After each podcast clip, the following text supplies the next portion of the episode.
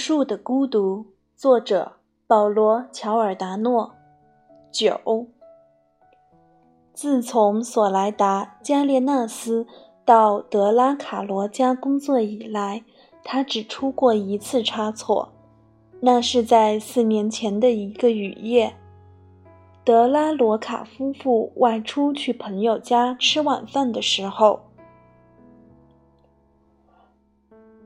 在索莱达的衣橱里只有黑色的衣服，包括内衣。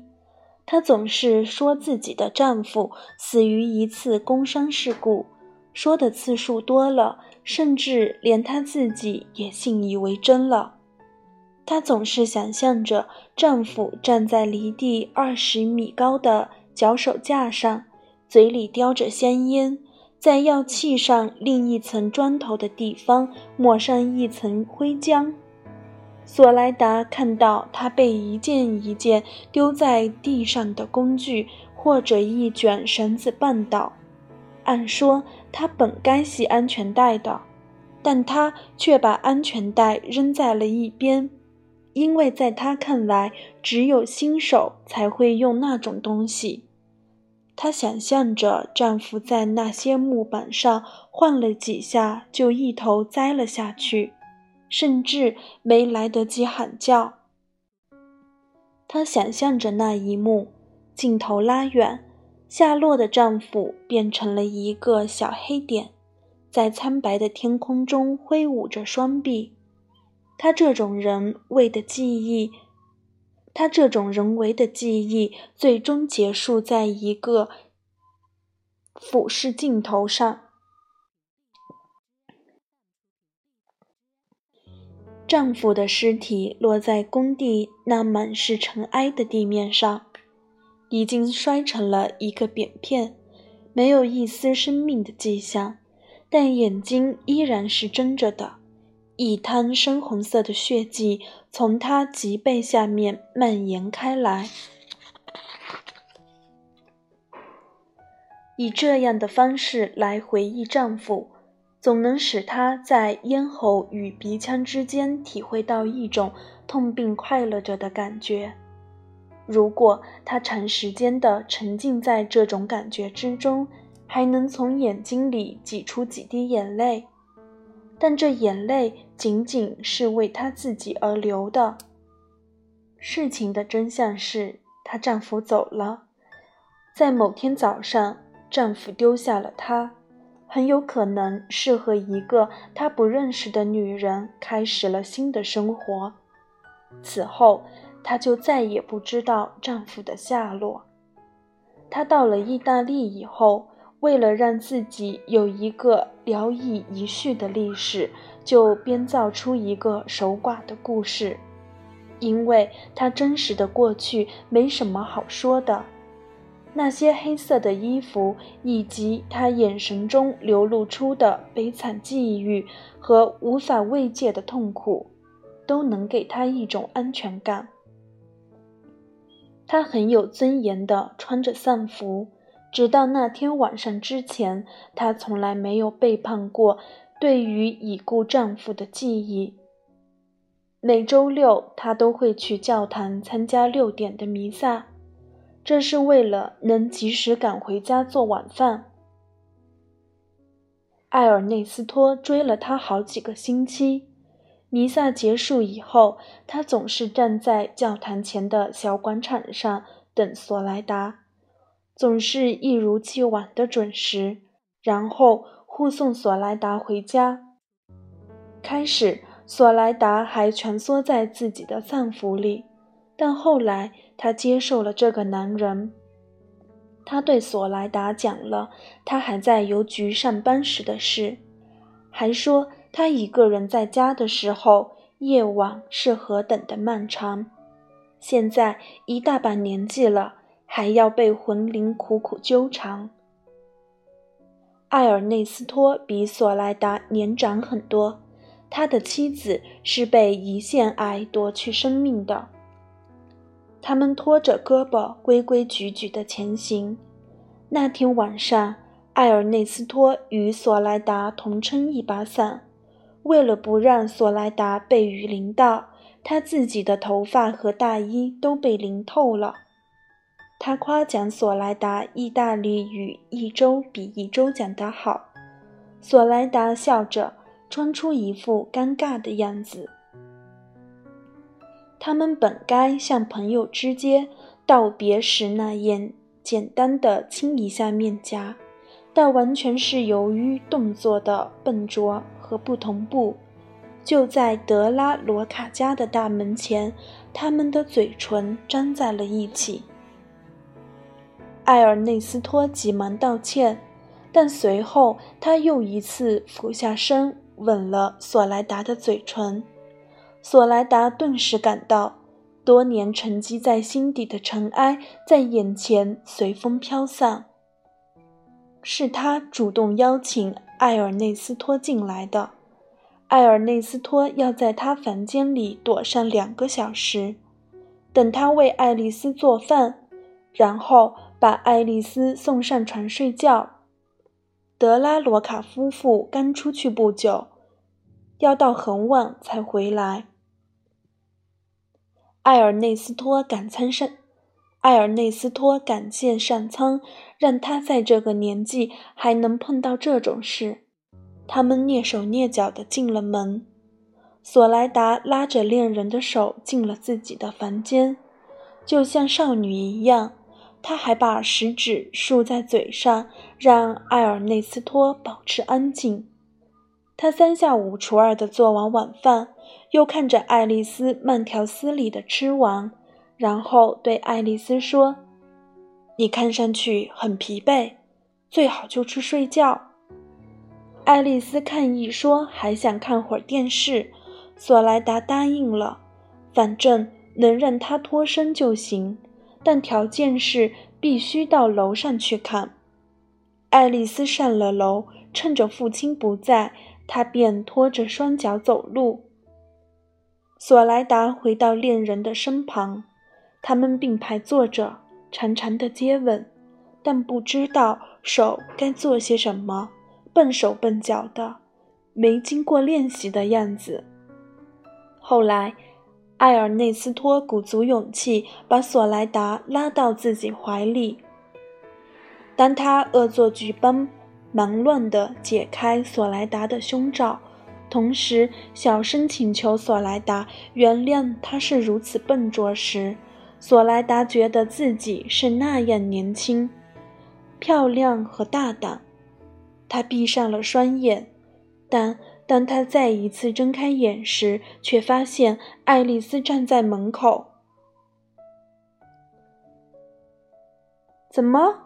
他脱口而出：“你在这里干什么？”他从埃尔内斯托的怀里挣脱，用一只胳膊挡住胸脯。爱丽丝把头歪向一边，毫不吃惊地看着他们，就像在看围栏里的动物。我睡不着，他说。这真是一个神秘的巧合。当索莱达正在回想那天的一幕时，猛然回首，又看见爱丽丝站在书房的门口。索莱达正在弹去书柜上的灰尘。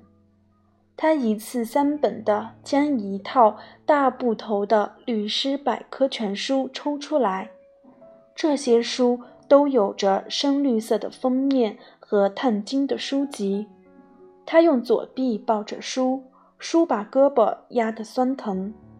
同时，右手挥动着鸡毛掸子，擦拭着每一层桃木隔板的犄角旮旯。因为有一次，律师先生抱怨说，他只知道擦东西的周围。爱丽丝已经有很多年没进过父亲的书房了，一道无形的屏障将她牢牢地挡在门口。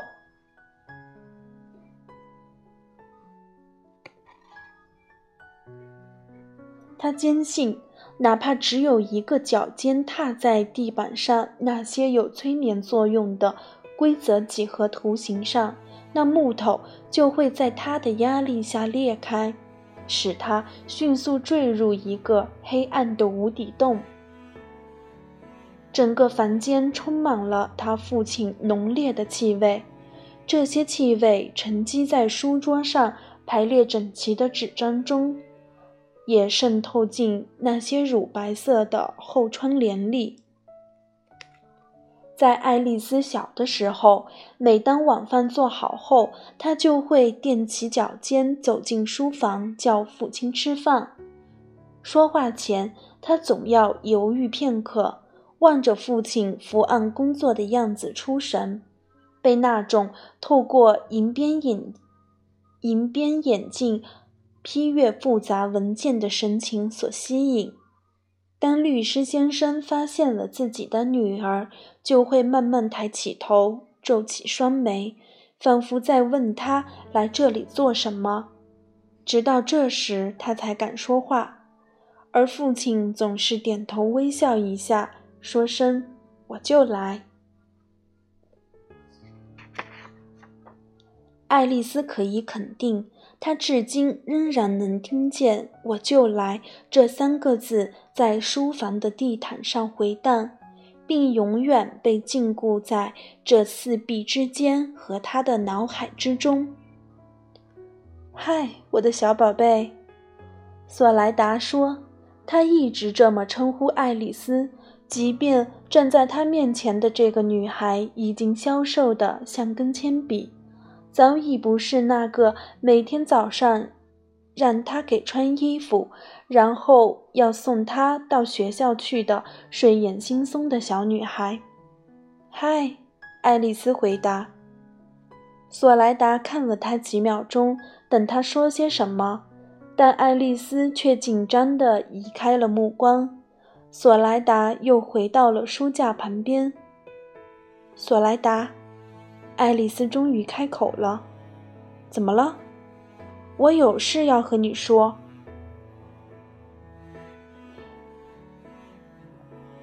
索莱达把那些大书放在写字台上，向爱丽丝走了过来。“说吧，我的小宝贝儿。我想请你帮个忙。什么忙？当然可以说吧。”爱丽丝用食指卷着长裤的松紧带。星期六我要去参加一个生日聚会，就在我朋友薇奥拉家里。啊，那太好了！索莱达笑着说：“我想带一道甜点去，我想自己做。你能帮帮我吗？”“当然可以，宝贝。什么甜点？”“我不知道。一个蛋糕，一个蛋糕。”或是提拉米苏，要么就是那种你用肉桂粉做的点心。那是我妈妈的配方，索莱达略带自豪地说：“我教你。”爱丽丝用恳求的目光仰视着他。那么星期六我们一起去买东西，那天你休息也可以吗？当然可以，宝贝儿。索莱达说。瞬间，他感到了自己的重要性。从爱丽丝的不安中，他又看到了那个他一手拉扯大的小女孩。你还能陪我到另一个地方去吗？爱丽丝鼓起勇气说。什么地方？爱丽丝犹豫了片刻。给我纹身的地方。她快速地说。唉。我的小宝贝，索莱达叹气道，隐约有些失望。你父亲不同意，这你知道。我们不告诉他，他永远也看不见。爱丽丝带着哭腔坚持说。索莱达摇了摇头，求你了，索莱达，我求求你。爱丽丝央求他，我自己去，他们不给我刺。需要父母的同意才行。那我能做什么呢？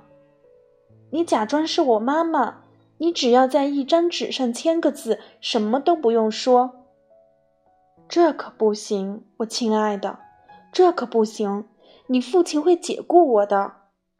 爱丽丝突然板起脸，直视着索莱达的眼睛。这将成为我们的秘密，索莱达。他停顿了一下，又说：“反正我们俩已经有一个秘密了，不是吗？”索莱达迷惑地看着他，一时没领会。我会保守这些秘密的，爱丽丝慢慢的接着说。她觉得自己像薇奥拉一样强硬和冷酷，否则的话，你早就被解雇了。索莱达感到有什么东西堵住了他的气管。可是，他说：“这么说，你答应了？”爱丽丝逼问道。索莱达低头看着地面。“好吧。”他低声说。说罢，他转过身，背对着爱丽丝，拿起书放回书架。此时，他的双眼已噙满了泪水。感谢你的收听，如果你喜欢我的声音，欢迎订阅我的播客，收听后续精彩内容。咱们下期节目再见。